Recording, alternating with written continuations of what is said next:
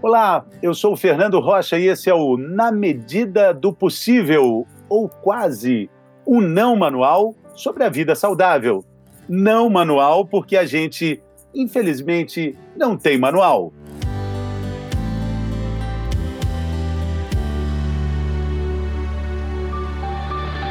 ...55% da população brasileira vive acima do peso.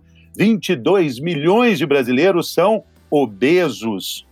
A obesidade é uma doença classificada com código internacional. Não é um ponto de vista, não é desculpa, é um problema que leva a outros problemas que podem ser graves, que podem matar.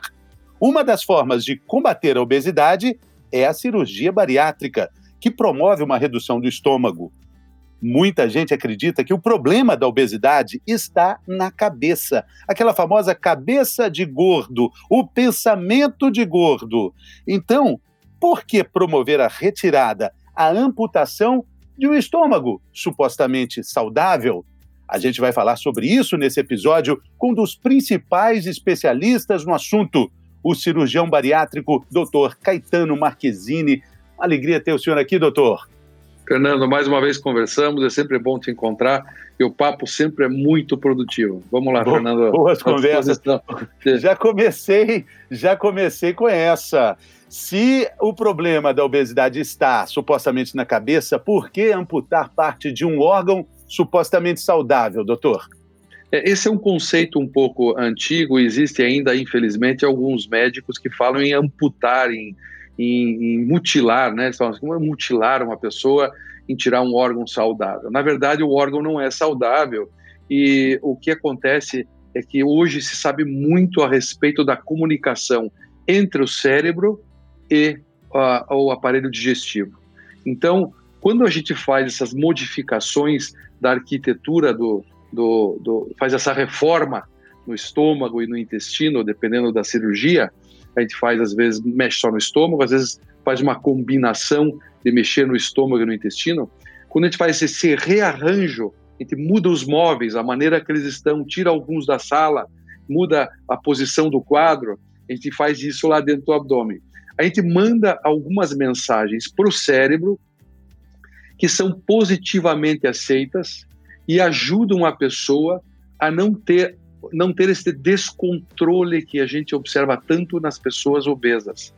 Esse descontrole, ele é como um ciclo que ele vai se amplificando com o passar do tempo, é, na dependência da quantidade de caloria para manter. Então, o que eu quero dizer com isso é o seguinte, Fernando: você, Fernando, no seu peso, tem uma quantidade de caloria necessária para manter o seu peso, chama-se peso estático, esse estado de, de peso que você está hoje. Você imagine alguém que está constantemente ganhando peso, ela precisa de cada vez mais caloria para manter aquele peso. Então você imagina uma pessoa de 200 quilos, quantas calorias ela precisaria para não engordar mais, só manter aquele peso. Isso se torna um ciclo tão grande que ela acaba precisando de mais para manter o mais. E aquilo galga num crescimento infinito. Além disso, o intestino e o estômago produzem inúmeros hormônios. E entre esses hormônios tem o hormônio da fome, que se chama grelina. Esse hormônio tem uma, uma ação potente sobre o cérebro que faz a mensagem do coma e pare de comer. É quando você come um pouco, você espera um pouquinho, você para de comer e a coisa funciona. Na pessoa que tem obesidade, essa comunicação está interrompida por dois motivos. Primeiro, ao nível do nervo que faz a comunicação. Segundo, porque o cérebro do obeso começa a ficar doente e como se a gordura, isso é, logicamente é figurativo, é, tem muita ciência em volta disso, mas como se a gordura não deixasse mais que aquele neurônio conversasse com o próximo, que a comunicação chegasse. Então, são coisas que se combinam e aquilo que eu sou da cabeça, né? E eu falo há muitos anos para palestras que a melhor cirurgia bariátrica seria transplante de cérebro. Você sabe que hoje, 10 anos depois, Fernando, eu tenho um psiquiatra que trabalha comigo, o Dr. Hélio Tonelli, inclusive está publicando agora um livro sobre psicologia e psiquiatria na área de bariátrica, em que ele hoje fala nas palestras dele. O Marquezine dizia 10 anos atrás que a melhor cirurgia bariátrica era transplante de cérebro. Pois eu digo hoje que eles fazem na bariátrica um transplante de cérebro. Pois é, porque a gente tem mais neurônios no, no, nosso sistema digestivo do que no próprio cérebro. Isso já é constatado, né, doutor? Porém, porém, é, existe uma questão muito importante na minha experiência de, de, observação ali, apresentando um programa de saúde, onde o senhor já esteve algumas vezes, é, a gente percebia o seguinte, que as pessoas, elas querem, elas não querem emagrecer, elas querem ser emagrecidas. Tem uma diferença muito grande nisso. A pessoa levanta a mão e fala: me emagreça, por favor. E a gente tem que lembrar que a cirurgia de obesidade não trata ansiedade, não trata compulsão. E isso fica ali e é um dos fatores de risco para a própria cirurgia bariátrica, não é, doutor? Exato. Vamos para a segunda parte, então, da conversa. A ideia de que a cirurgia é o último recurso, não é. A cirurgia é o primeiro recurso para essas pessoas que têm obesidade mórbida. Não existe hoje nenhum tratamento tão eficaz quanto a cirurgia bariátrica, mas não chega nem perto, Fernando, nenhum outro que faça o tratamento tão efetivo da obesidade mórbida com relação à cirurgia bariátrica. O que, que eu costumo dizer para meus pacientes? A cirurgia bariátrica não é isso que você falou, que as pessoas esperam que seja uma, uma vara de condão, que serás magro pela eternidade e pode comer daqui para frente o que você quiser. Eu sempre digo para meus pacientes: se você vai fazer cirurgia bariátrica para comer o que você quiser, não faça, que a cirurgia vai ser um fracasso. Tanto que 15% das pessoas que fazem cirurgia bariátrica voltam a engordar tudo de novo. Onde está o segredo? A cirurgia bariátrica ela vai tirar desta pessoa algo ou vai dar a ela algo intangível é como você olhar para a pessoa e dizer assim: você vai escalar o Everest.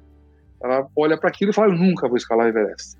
Mas se eu te der condições de escalar o Everest, e é isso que a cirurgia faz. Ela tira da frente do caminho dessa pessoa uma montanha de brita.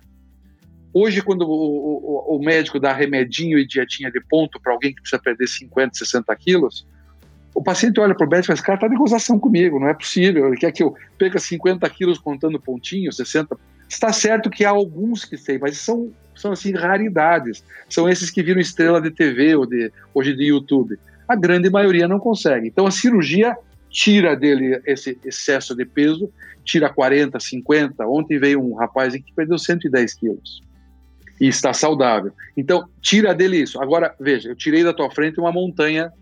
A partir de agora, a caminhada é sua para não começar a jogar pedrinhas no caminho de novo. E como faz isso? Acompanhamento com psicólogo, eventualmente com psiquiatra, tomar remédio para tratar compulsão alimentar. A gente sabe que essa compulsão, na grande maioria, tem a ver com aquela comunicação no cérebro que eu falei no começo da nossa conversa, e que melhora, então não precisa tomar remédio, mas vai depurar aqueles que precisam de remédio. Eventualmente vai precisar de remédio para tratar ansiedade, compulsão, várias alterações de comportamento alimentar atividade física. A atividade física, ela tem um poder imenso. O músculo produz hormônios maravilhosos. Você, você olha professores de educação física, parece que eles de manhã cedo tomam algum antidepressivo, né? Todos eles estão sorrindo, felizes, né? Isso são os hormônios que o músculo promove, que faz com que eles tenham esse bem-estar constante. E além disso, a pessoa aprender na forma de comportamento a fazer boas escolhas na, no prato, na mesa, aprender a mastigar, comer devagar, aprender a não se distrair durante a alimentação. Então são coisas que é o depois da cirurgia. É, é, um exercício de vida, né, doutor? É, é, um, é, uma, é uma proposta de vida, né? Agora, eu queria que o senhor comentasse, porque existem legislações né, que determinam é, um peso, uma medida de IMC para que a cirurgia aconteça, e também existem pessoas que procuram atingir esse peso para fazer a, a cirurgia. É, isso é uma falha na legislação? Como é que o senhor vê essa questão? O que, que precisa ser adaptado para que a abrangência legislativa da cirurgia bariátrica seja maior? Tem um histórico muito ruim a história da obesidade lá atrás, na década de 90. eu vou tentar resumir rapidinho. Na década de 90, os norte-americanos queriam fazer cirurgia bariátrica. O sistema de saúde deles lá não permitia. Fala, não, você não pode fazer cirurgia bariátrica em qualquer um. Nós precisamos de um parâmetro. E eles escolheram um parâmetro erroneamente na época, foi inocentemente, na verdade, não é erroneamente. Na época, em 1990, não se tinha o conhecimento que se tem hoje de obesidade. E escolheram o IMC. IMC é Índice de Massa Corporal. Isto é um índice, Fernando, usado para fazer estudo demográfico e populacional. Não é um índice médico. Você está entendendo? Então, eles passaram um traço e riscos em condições de, de estudo demográfico e não estudo médico. E com isso, amarrou de lá para cá a coisa foi incorporada pelos planos de saúde no mundo todo, e isso amarrou os braços dos cirurgiões. Então, o que você falou faz todo sentido, por quê? Existem pessoas que têm índice de massa corporal, por exemplo, de 32, que não estão dentro da legislação para serem operadas, porém são pessoas que estão muito doentes, têm diabetes, hipertensão, problemas de ácido úrico, problemas de mobilidade, e essas pessoas não estão incluídas. Né? E existe aquele um que, que nós falamos do, no começo aqui do, do obeso que, que, se acha saudável, né? que é o jovem obeso, que ainda tem uma resistência, que poderia esperar um pouco para ser operado, que tem MC de 45, mas o colesterol está normal, não tem problema cardíaco, não tem diabetes, não tem nada. Então, qual dos dois tem prioridade? Aquele que está com IMC mais baixo e não entra na legislação? Ou aquele que tem IMC mais alto está ainda saudável e não e está na legislação? Então, isso é o, é o dois pesos e medidas completamente discrepantes e injustas.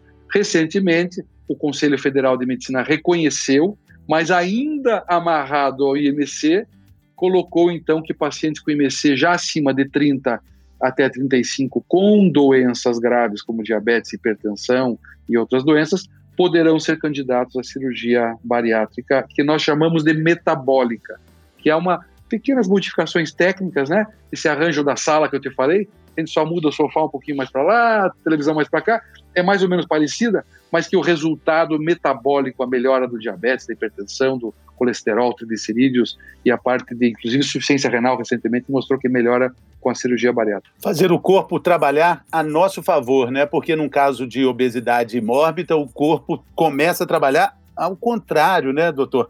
E aí a gente entra na, nesse cardápio aí de opções, né? Quando a pessoa realmente passou por todo, tudo isso, e aí o que, que você encontra de informações?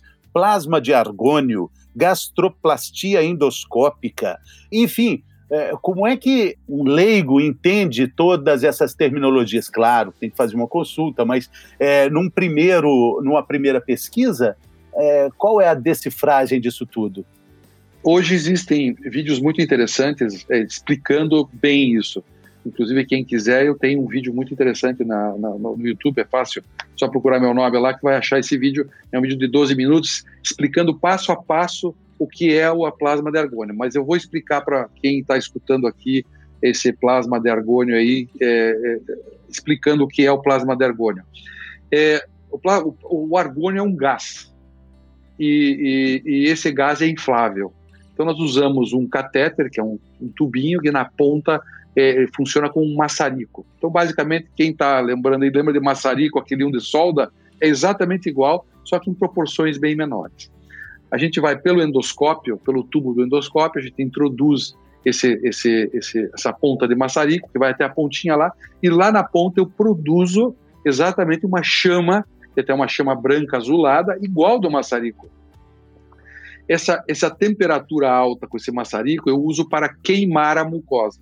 Esse é um método, Fernando, usado para pessoas que já fizeram cirurgia bariátrica, especialmente o bypass gástrico. O gástrico consiste uma cirurgia em que há uma redução bastante significativa do estômago, então você transforma o estômago num reservatório muito pequenininho, do tamanho daquele martelinho de água que a gente recebe no, depois do cafezinho, o estômago fica daquele tamanho, tá? Então, em um estômago normal é uma sacola assim, mais ou menos de ela tem é, dois litros, mais ou menos, então você imaginar um, dois pacotes de leite aí um do lado do outro. Então nós transformamos no martelinho. E juntamos esse pedacinho do estômago no intestino. Essa costura entre os dois é uma costura que ela é medida na cirurgia.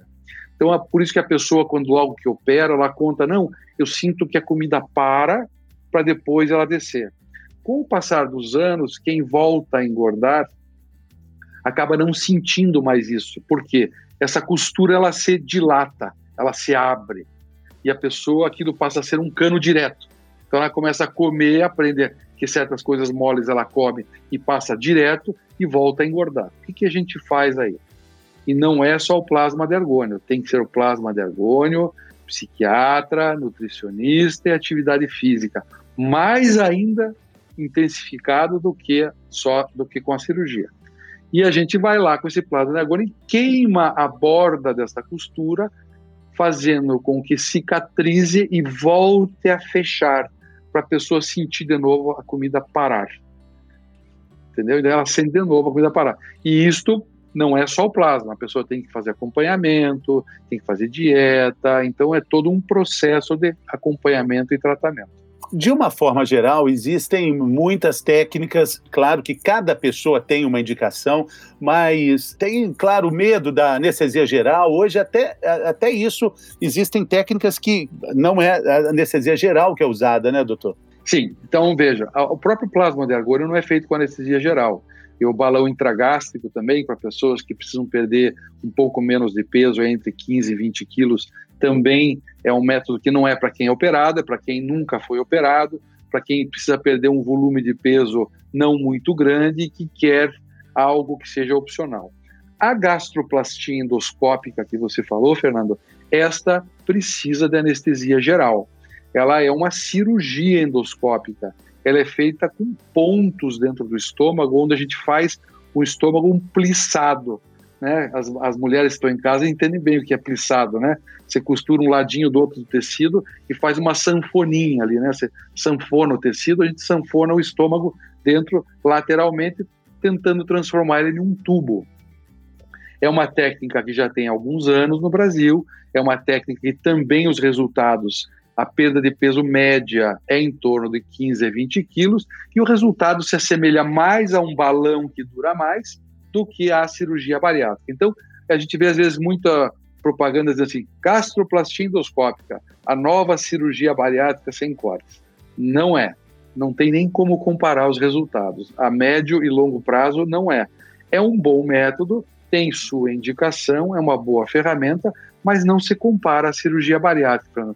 Por enquanto, nada se compara à cirurgia bariátrica. Eu, recentemente, agora, estou num projeto de um produto novo chamado clipe gástrico. Não sei nem se você viu isso.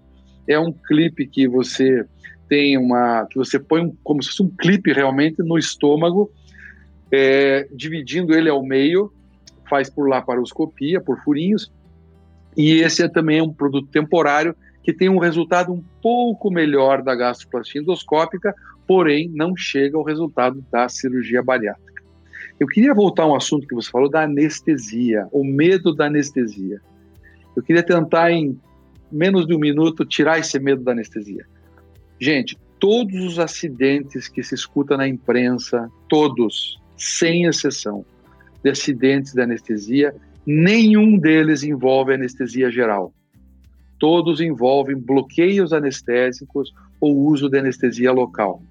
Então, geralmente você vai ver que foi feito em clínicas, onde o médico, infelizmente, injetou o anestésico demais. E quando você injeta anestésico embaixo da pele ou na região que você quer colocar lá uma prótese, ou você faz uma injeção próximo da coluna, você injeta um produto e você depende da absorção que a pessoa vai ter. E tem gente que absorve mais rápido, tem gente que absorve mais devagar. Quem absorve mais devagar começa a ter dor quem absorve mais rápido, eventualmente tem esses acidentes. A anestesia geral hoje, Fernando, é extremamente segura. Hoje os equipamentos fazem leitura de quantidade de anestésico dentro do corpo da pessoa. Então é muito seguro. Doutor, muito obrigado pela participação, pela, pela disposição aí do seu tempo. Informação continua sendo um remédio muito precioso. Muito obrigado, doutor Caetano. Fernando, um abraço bem grande e obrigado. Foi bom falar com você novamente.